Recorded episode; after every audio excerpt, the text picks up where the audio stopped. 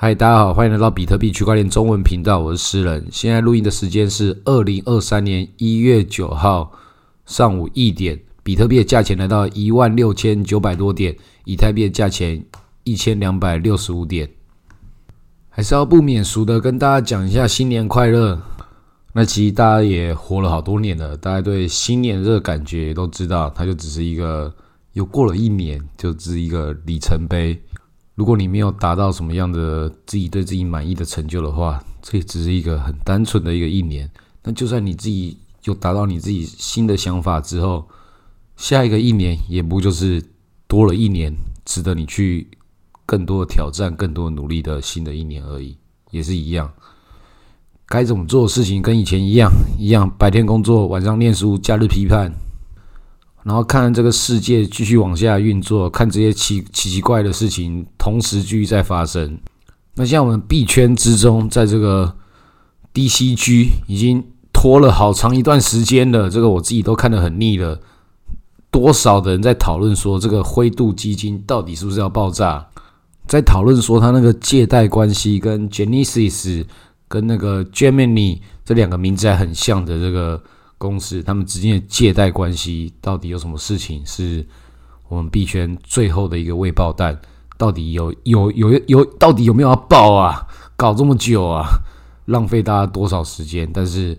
放在自己钱包的人都不用在意这些事情啊。然后最后他们是不是要爆炸了？你是把自己该准备好状况准备好，那确实真的是很有可能会爆炸了。那这个如果最后真的爆的话，那大家也可以，也可以接受一下。我自己是觉得，如果这波真的爆的话，它可以说是我们币圈中最后一个大跌吧。但另外一个也是讲说，真的是它爆炸的话，它也不代表会这个飞行反弹，直接就直接一发上去啊。它只代表说，它可能是最后一发而已。因为前面几集也有讲过，现在我们币圈中最大问题不是这些什么币安啊、DCG 啊、灰度啊这些什么的。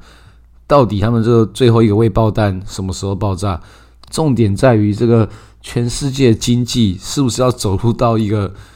人类历史中另外一个大萧条时节？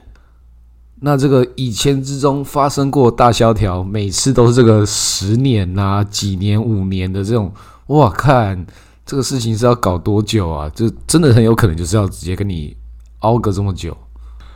那我们比特币代表在这样的金融市场中代表什么样的立场呢？有一种立场就是它是去拯救整个金融世界，所有的金融世界都在乱搞，所以我们比特币是一个去中心化的，是一个来自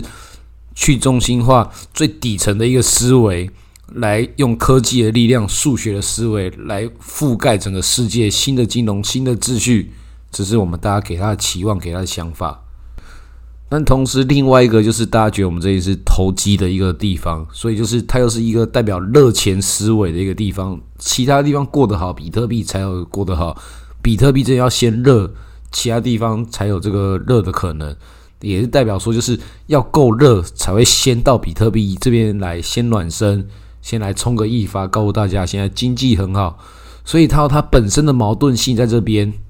那必须坦白讲，进入到这种熊市，还有什么事情都不好的这个状况，就是还有那些最糟糕的事情，就那些洗钱啊、暴力啊、毒品啊、恐怖分子的这些事情，那就是洗钱相关的事情，又回到我们币圈之中，大家批评他的老本行洗钱，比特币确实就是在这个地方就占有一个很重要的角色，外界那些批评，那也都是现实。很多很肮脏的事情就会开始出现，但是我还是要告诉大家，这些很糟糕的事情他们会发生。但是回过头来，我们不讲述比特币金融的本身，它就是跟钱有关，跟价值有关。那有所有的肮脏的事情，跟所有这些事情，都是很自然会发生的一个状况。前几个礼拜，那个另外一个八卦就是 B 上的，就是韩国的一个交易所，它的其中一个副总裁。然后就自杀了，那这个事情意外吗？一点都不意外啊！韩国嘛，这个财阀财阀国家，然后又在我们币圈。韩国这个交易所在更早之前，那这个币上的还要组一个另外一个，也是叫 B 什么的根本就忘掉，那时候也是搞得很大，讲说要成为这个亚洲地区的这个交易所的一个什么巨大一个什么联盟，干讲的多屌，那，最后就是也是不了了之嘛，也是拿出国家级的力量还来出来弄，但实际上我必须也是讲出一些多年以前的八卦，我在二零一八年、二零一九年的时候也是有跟那些项目方还有这个 B 上的项目方在那个。其中一些我们也是有办的一些这些什么国际会议研讨会，有遇到一些人的时候，聊天的时候，我是不知道他们为什么会这么理直气壮的，就是好像觉得我们是好朋友嘛，之前跟你喝个酒，大家开开心心，私底下跟你讲，其实我们都在割韭菜啊，他这话也都讲得很清楚啊。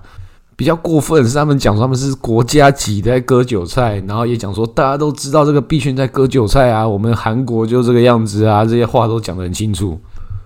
所以我现在讲的也不是算是什么多了不起的八卦，就只是大家把这个大家都知道的事情，但是我们拿到台面上来讲比较少人讲啊。我这节目也没有到那么多人听啊，这东西讲出来也那么多年之前的事情了，现在看到这事情爆炸了。之前在割韭菜的事情，他们也讲他们跟新加坡那边，新加坡也是一个比较金融自由的一个地区，他们就转移到新加坡，然后又搞了一个跟瑞士，然后什么的，然后就哦天哪，他那时候想要跟我装逼嘛，然后讲说这个割韭菜事情的这些国家级的逻辑，那这种做不好的事情的事情，都是我们币圈中大家也都知道这些事情一定会发生，然后。一定有人会付出代价。简单来说，就是韭菜就要就要出包，然后那些更大尾的人，他们出了包更大之后受不了之后，就有人要自杀。所以这些该死的人把他死光之后，市场就要进入到下一个模式。然后大家觉得这个该死的人死光之后，市场是不是就要更好了？这些糟糕的人都死光了，物理上的也死光了。但实际上，你也可以看到。所有的人就是经历过永远重复的这些事情，然后再看一些更大围的人出来洗地板，像现在美国现在出来洗地板呐，就讲说美国现在对这个加密货币跟银行相关的事情，就讲说我们不禁止也不劝阻这个银行跟这些加密货币产业的合作，我们就希望它是可以更自由的发展，然后嘞。这种消息如果在牛市的时候，哦，大家要高潮了，重新又暴涨起来。然后我们可以看到那个 Silvergate 这个银行，加密货币友善银行，然后它就先暴涨个二十几趴，然后再暴跌个四十几趴，这又是很明显，又是一个在主力割韭菜的一个逻辑啊。那发生这件事情，就是大家都看得到嘛，就在我们这种圈内人，同一个产业的人都可以看到，就这么丑恶，这么可恶。那这些所有的金融巨头跟所有的既得利益者，他们表现的就是：如果你在这里你看得懂，那你就是跟我一样圈内人，你就要接受我们就是这么丑恶，因为你也是同样的丑恶的一员，你也是既得利益者。那你跟我们一样割了外面的人，或者你也是被割，你也不是什么好东西，就拿出这种互相消磨跟互相吃来吃去的一个态度，就像现在我们在买空跟。跟这个买多这些合约仔也都是一样啊，所有人都知道，大家都是赌徒。现在多少人在买那个火币的拍币，也大家也都知道，它就是一个投机。孙宇晨孙爸爸就直接就是我就是印这些的拍币，你要买就来买。然后如果你被割的话，就是你也知道，你就迟早应该要被割。你不被割，你迟早要先先离开的人，那你就是少赚了。你看你敢不敢相信我孙哥？这就是我们好几集之前都有去录过，告诉大家讲说，现在就是进入到金鱼吃金鱼，大户吃大户的一个时节。再大家就是看吃相体不体面，如果你不体面的话，会有人帮你体面。那当然，我讲这些很多这种糟糕的事情、肮脏的事情，我们也都必须要去接受它，因为它就是这个世界正常的状态。讲到这里，就要强调一下。投资比特币有两种思维，一种就是这些投机者思思维，另外一种就是你投资比特币，投资的是一种政治理想。那些糟糕的事情不是我们币圈的事情，不是我们比特币的事情，是区块链的事情，是那些 crypto 那些搞那些加密货币，加密货币不等于比特币。你理解这种思维之后，你可以去把它分开来看，你就知道，你投资比特币不要把它当做一种投机，投资比特币是一个政治理念的一个表态，只是你真的更投入，拿出你的真实的资金、真实的政治态度，去对这个糟糕的金融世界去表达你的政治理想。那如果你也有这种政治理想的人，相信也是不需要听我节目，也是听了我节目有这种政治理想的朋友，大家也都知道我的想法，可能也大概知道说，我们节目并不是一个投资型的节目，可能是一个政论型节目。顺带告诉你，这些糟糕的金融世界，这些黑暗面，他们用这些大人的想法、大人的套路，告诉你他懂法律，你不懂，或是就算你懂，但是他比你更有权利，就是要告诉你。他怎么做，要怎么做都可以。像是另外一个 C Five Celsius，他直接美国法院就判了那些钱就是不属于你的钱呐。他的法律结构上面，你已经就是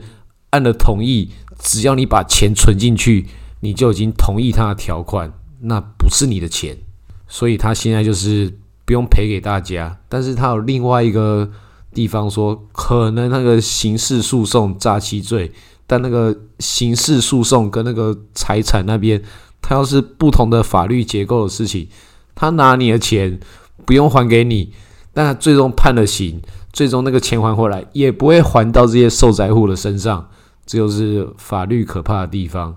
有这些权利的人，他们就可以去自我诠释，他们要怎么去行使这个他们的。规则，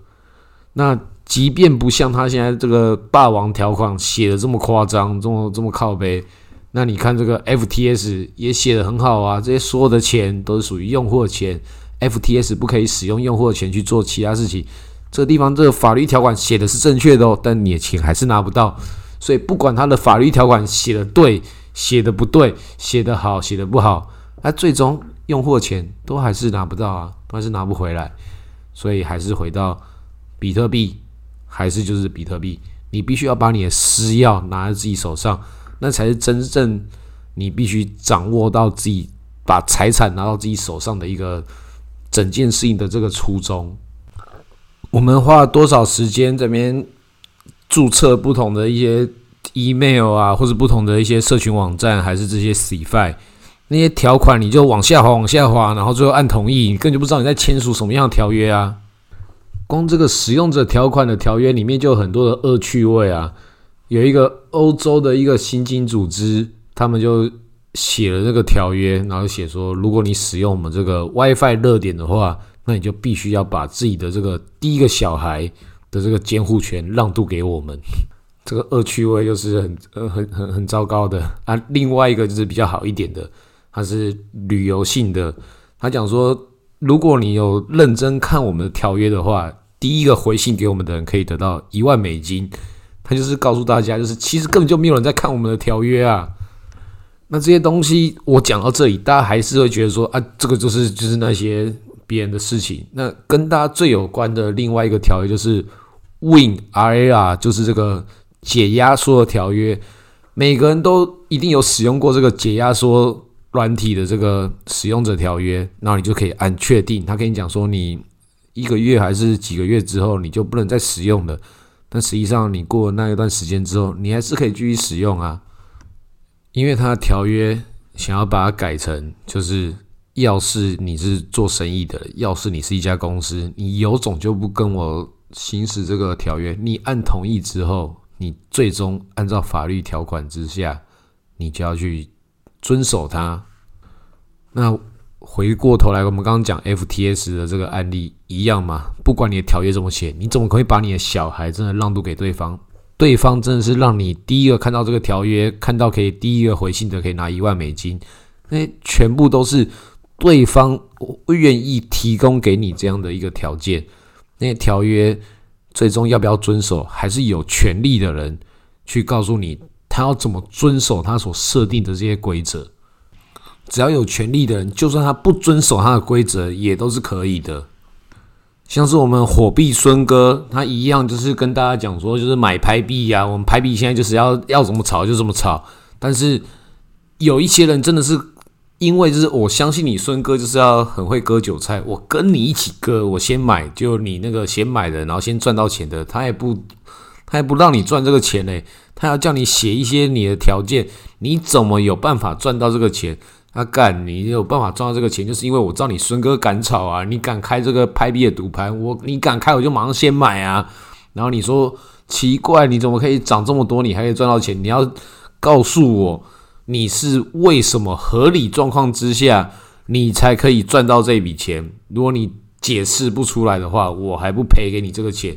这个事情就是，哎，大家就是也只能去接受他，孙哥嘛，他自己开的交易所嘛。拍币都还没上主网，根本就永远不会上主网的一个乐色。然后他就是我再把这个乐色重新印出来，他连他上那个去中心化交易所弄个什么 ERC 二十的代币都没有，就只有在孙哥自己的火币上交易所才是真正的拍币。这种垃圾事情，大家也都是欣然的接受他。那孙哥这种事情，这个拍币啊，这也是不算。不算是他新的事情啊，以前有很多割韭菜的事情，但是老实讲，孙哥在整个加密货币体系里面，